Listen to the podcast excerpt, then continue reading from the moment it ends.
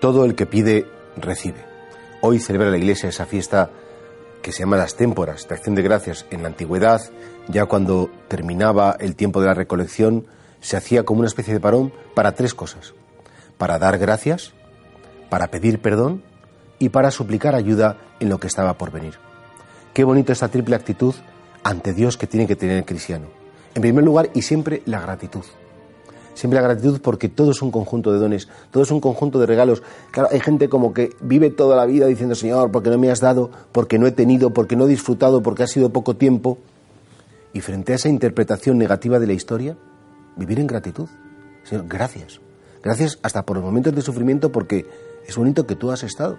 Es bonito que todo es don tuyo, la vida, la fe, las personas. Hay que agradecer.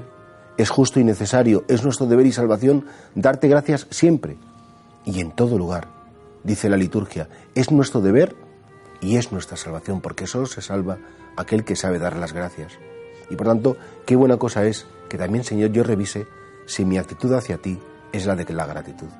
En segundo lugar, y para que no se nos suba la cabeza, el pedir perdón. Señor, te damos las gracias porque además he sido tan torpe, me he equivocado tantas veces y a pesar de mi torpeza, a pesar de mi dureza de corazón, tú nunca me has abandonado. Y qué bueno es que yo te pida perdón y qué bueno es que me dé cuenta que las cosas pues, no son por mis méritos, porque si fuera por mis méritos yo hubiera estropeado tanto, sino que es por tu presencia y tu fidelidad. Saber pedir perdón, qué importante es, es vivir en la verdad y ser honestos. Pero en tercer lugar, suplicar. Señor, igual que nos has ayudado, igual que nunca nos no nos has abandonado, sigue haciéndolo así. En definitiva, ¿qué suplicamos? Que no nos apartemos de ti. Que pase lo que pase, que suceda lo que suceda, tengas lo que tengas previsto en tu providencia, yo te suplico, por los míos, por la Iglesia, por la humanidad, eh, por mi propia vida, te suplico, Señor, que tú estés.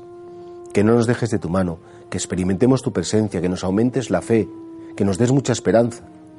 Y por eso agradecer, pedir perdón y suplicar son las tres actitudes esenciales que puede tener la criatura con su Creador.